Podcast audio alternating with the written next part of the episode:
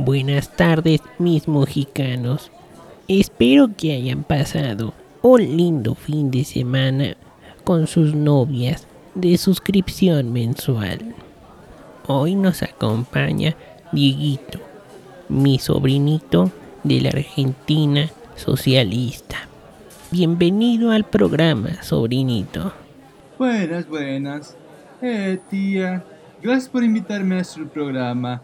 Soy regrosa. Es todo un honor para vos tenerme. Gracias, sobrinito. Y dime, ¿cómo te ha tratado nuestro cálido y siempre tolerante país? Pues para ser honesto, tía, me podría ir mejor. Aquí la gente abusa mucho de los estereotipos. Seguro me preguntan que si soy bueno para el fútbol. Y que yo fuera Messi o el mismísimo Cheguito Maradona. Esos eran re cancheros. Ya veo. Y dime, ¿ya tienes novia o novio? Aquí no juzgamos.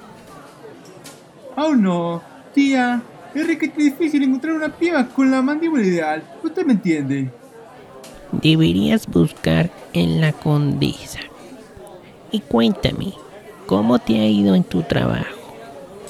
Fíjate, tía, que hay un petizo en el trabajo que regarca. Siempre me está rompiendo las pelotas. Esto no es como la plata, donde todo era más sencillo. Ando como torco en neblina. Aquí no me quieren bajar de pendejo. Ay, tú, tía. Cuánto lo siento, sobrinito. Odiaría estar en un lugar así de tóxico y de tan baja categoría. Disculpe, mi dama. Diego, ¿dónde carajos has estado metido? Las mesas 5 y 6 están esperando sus alimentos desde hace 20 minutos. Moveos. Lo siento, patrón. Enseguida los atiendo.